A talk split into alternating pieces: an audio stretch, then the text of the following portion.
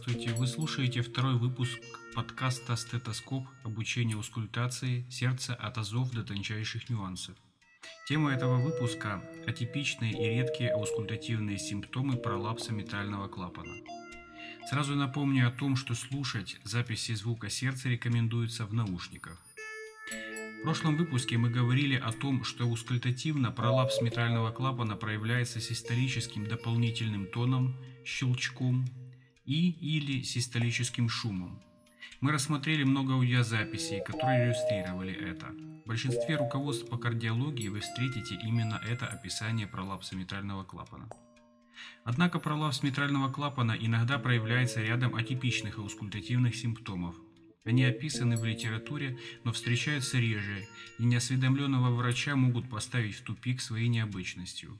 К этим атипичным вариантам мы отнесем неустойчивый типичный щелчок и шум, атипичные места выслушивания пролапса митрального клапана, множественные щелчки, музыкальные шумы и диастолические симптомы. Симптомы пролапса митрального клапана могут быть очень неустойчивы, появляться и исчезать, меняться от одного сердечного цикла к другому. Зависит это от времени, положения тела пациента, его гидратации и неизвестно от чего еще. У этого пациента в положении лежа патологических симптомов не слышно. В положении стоя слышен устойчивый среднесистолический громкий щелчок, а в положении на левом боку этот щелчок слышен только на вдохе, а на выдохе исчезает. Послушаем сначала в положении стоя. Устойчивый громкий среднесистолический щелчок.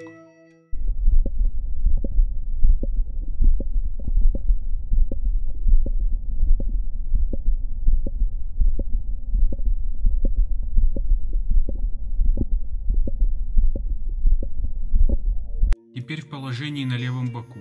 Щелчок исчезает на выдохе.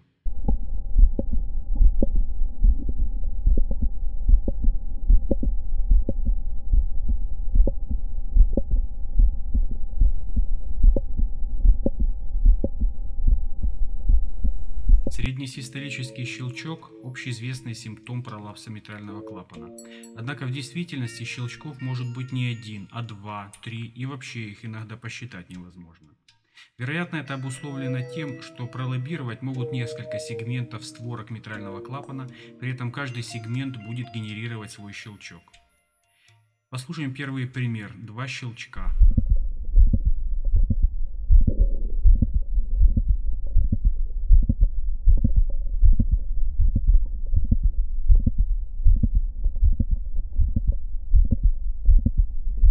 Следующий пример. Два щелчка во второй половине систолы.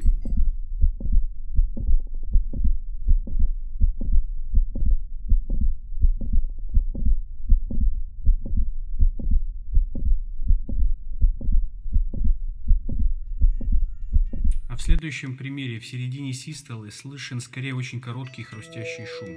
На фонокардиограмме видно два близко расположенных щелчка.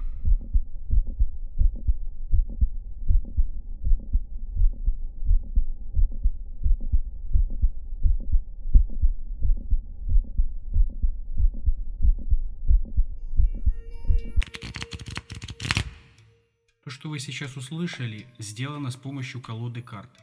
Нечто подобное можно услышать, когда щелчков много. Например, это множественные щелчки в систолу.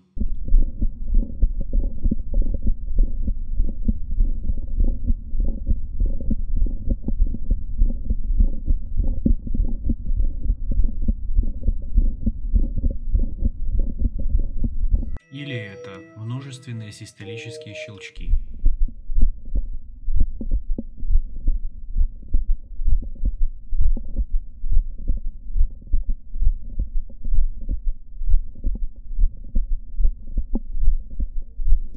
Следующий пример.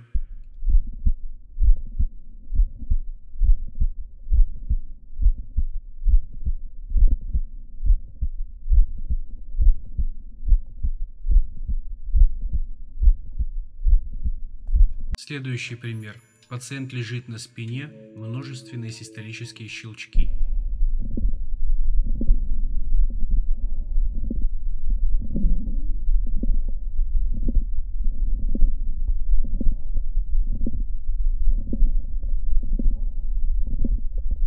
Этот же пациент в положении на левом боку, несколько систолических щелчков, конечно-систолический шум.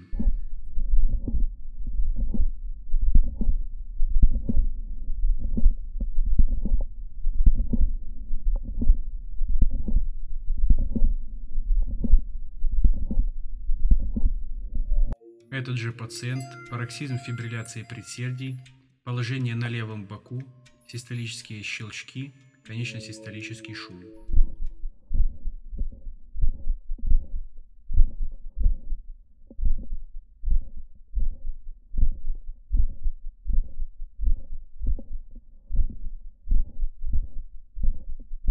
Следующий пациент – щелчки и тихий конечно-систолический шум.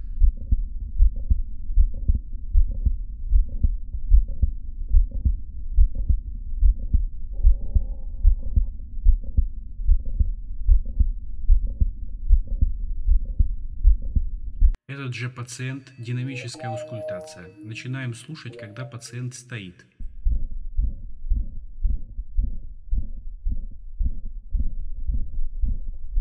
Сейчас шум почти пансистолический.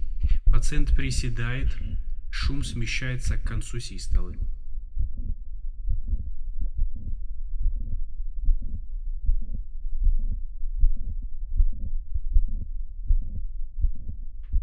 Пациент снова занимает вертикальное положение, шум становится почти пансистолическим.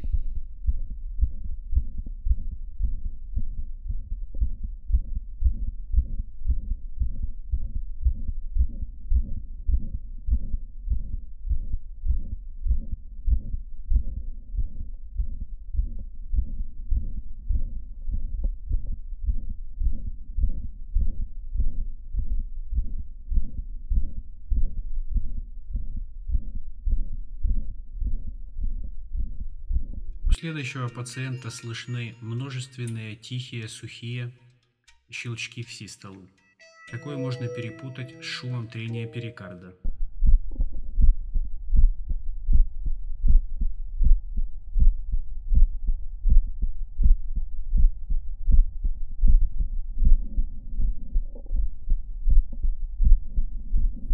В следующем примере несколько дополнительных систолических щелчков идут вплотную вслед за первым тоном, придавая ему скребущий и хрустящий характер.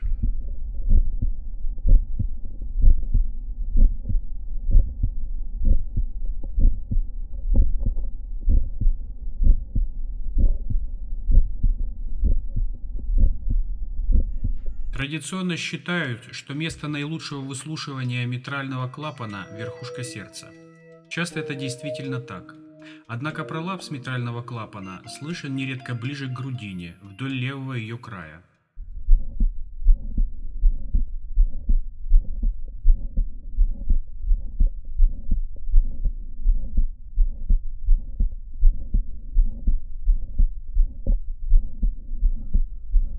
Этот же пациент – второе межреберье левее грудины, она же пульмональная точка, систолические щелчки.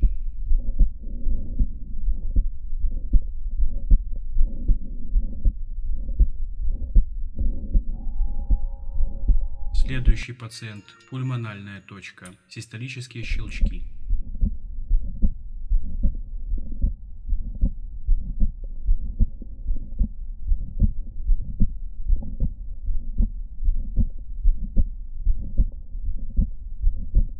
Следующий – щелчки в пульмональной точке.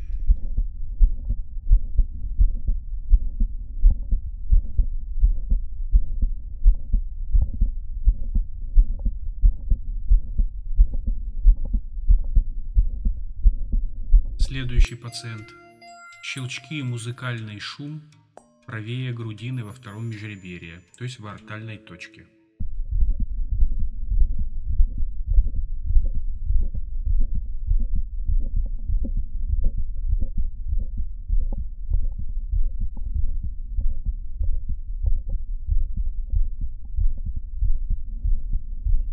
Иногда щелчки при пролапсе митрального клапана могут быть слышны вдоль правого края грудины. Особенно часто это бывает при воронкообразной деформации грудной клетки, которая часто сопутствует пролапсу митрального клапана.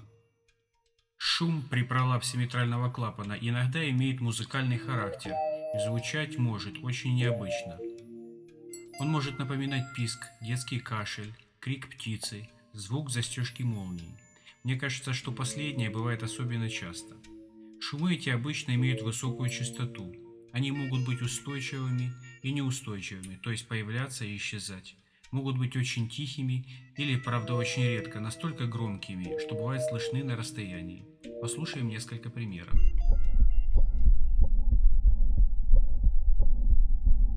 В этом примере шум напоминает кашель. Следующий пример. Музыкальный шум. Аускультация пульмональной точке.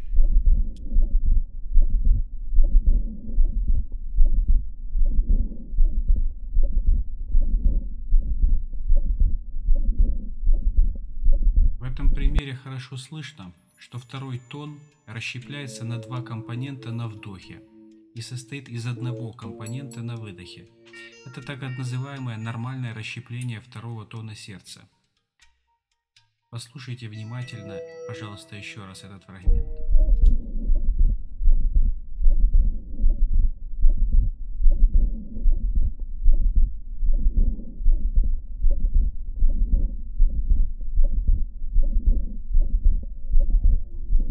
Этот же пациент, аускультация на верхушке сердца, пациент лежит на спине. Громкий среднесистолический щелчок. За щелчком тихий конечносистолический уже не музыкальный шум.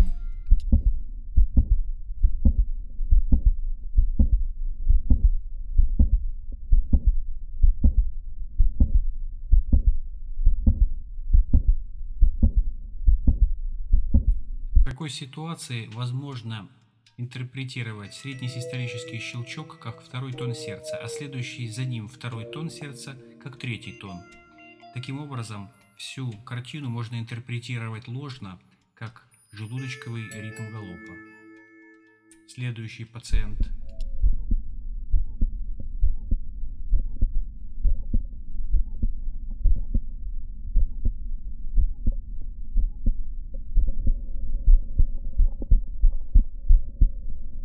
Следующий – очень тихий музыкальный шум.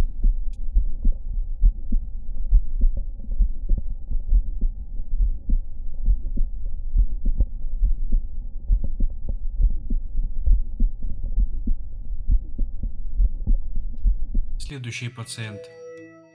Начало аускультации пациент стоит, делает выдох, задерживает дыхание, наклоняется вперед. Аускультация в точке Боткина. Появляется высокочастотный музыкальный шум. Когда пациент начинает дышать, шум начинает то появляться, то исчезать. Потом снова задержка дыхания на выдохе, шум становится постоянным.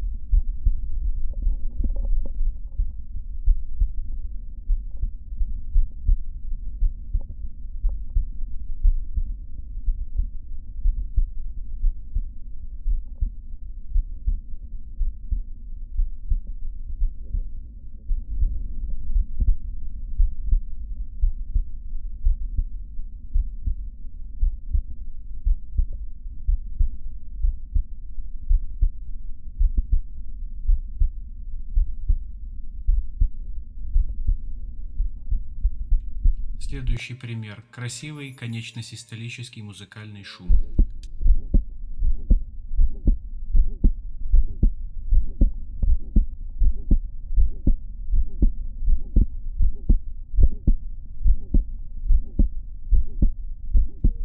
Следующий. Конечно-систолический шум, по большей части имеющий музыкальный характер.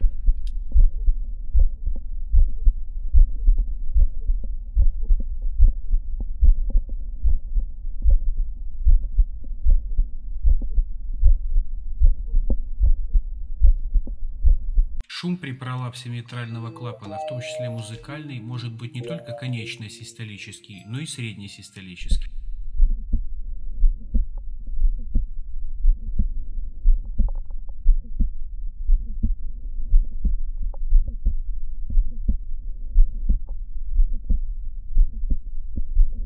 Следующий пример – среднесистолический шум.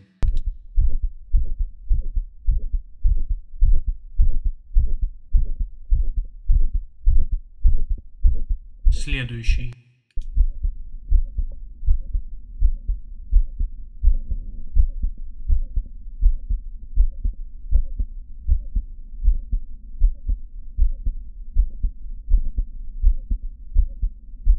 В следующем примере шум очень тихий. Вероятность того, услышите вы его или нет, зависит от техники, которой вы пользуетесь при прослушивании этой записи. При начале аускультации шума нет. Шум появляется на короткое время, начиная с четвертого сердечного цикла.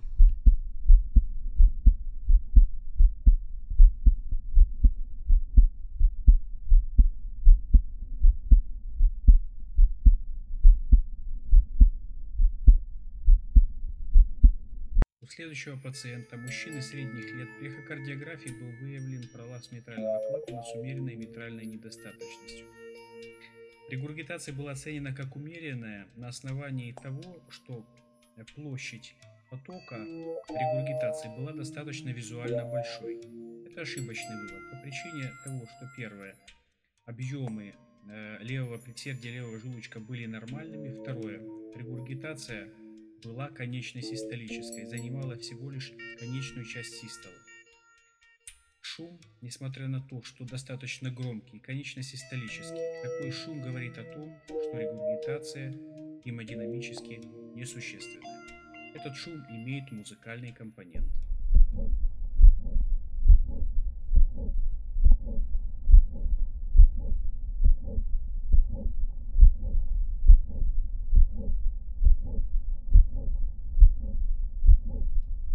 Обычно в хрестоматийных описаниях аускультативных симптомов пролапса митрального клапана приводятся систолические симптомы – щелчок и шум. Почти неизвестны, хотя и описаны в литературе диастолические дополнительные тоды и шумы, которые хоть и редко, но выявляли при пролапсе митрального клапана. Точнее протодиастолические, так как их обнаруживали в начале диастола. Это действительно редкие симптомы. Их обнаружение может привести к недоумению, если вы не, осу... не ос... Э, осведомлены об их существовании. Показано, что щелчки в протодиастоле наблюдаются в раннюю фазу открытия митрального клапана. В некотором смысле их можно назвать обратные щелчки пролапса митрального клапана. Множество близко расположенных щелчков будут создать впечатление шума. Следующий пациент имеет пролапс митрального клапана и тяжелую митральную регургитацию.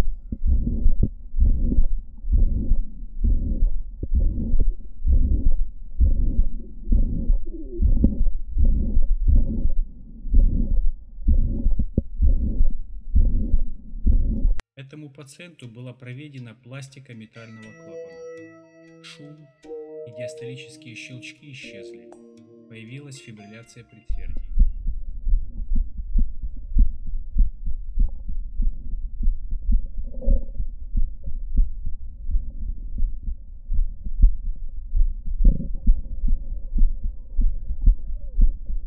Следующий пациент –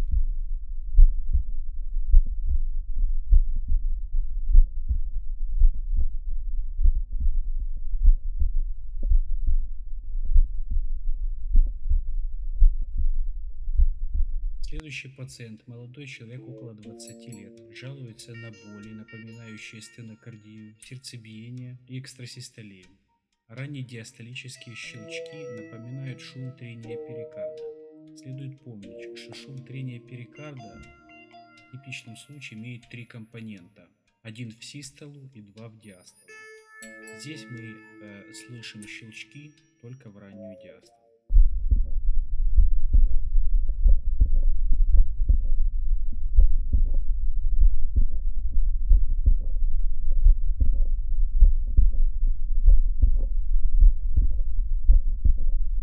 Щелчки пролапса митрального клапана могут вплотную примыкать ко второму тону, практически сливаясь с ним. В этом случае второй тон становится необычным. В некоторых случаях он может состоять из нескольких, более чем двух компонентов.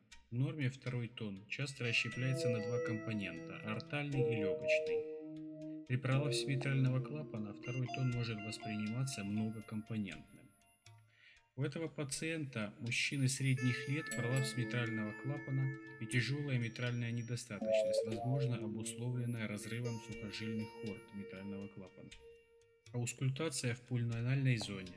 Шум почти не слышен. На месте второго тона слышны 3, иногда 4 тона.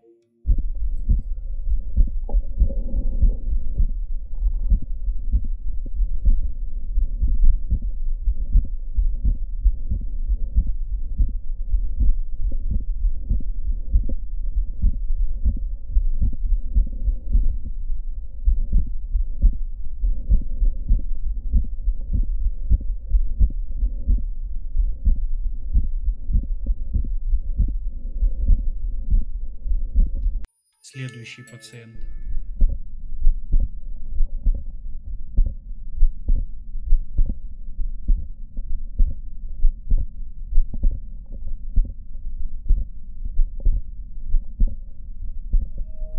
Следующий.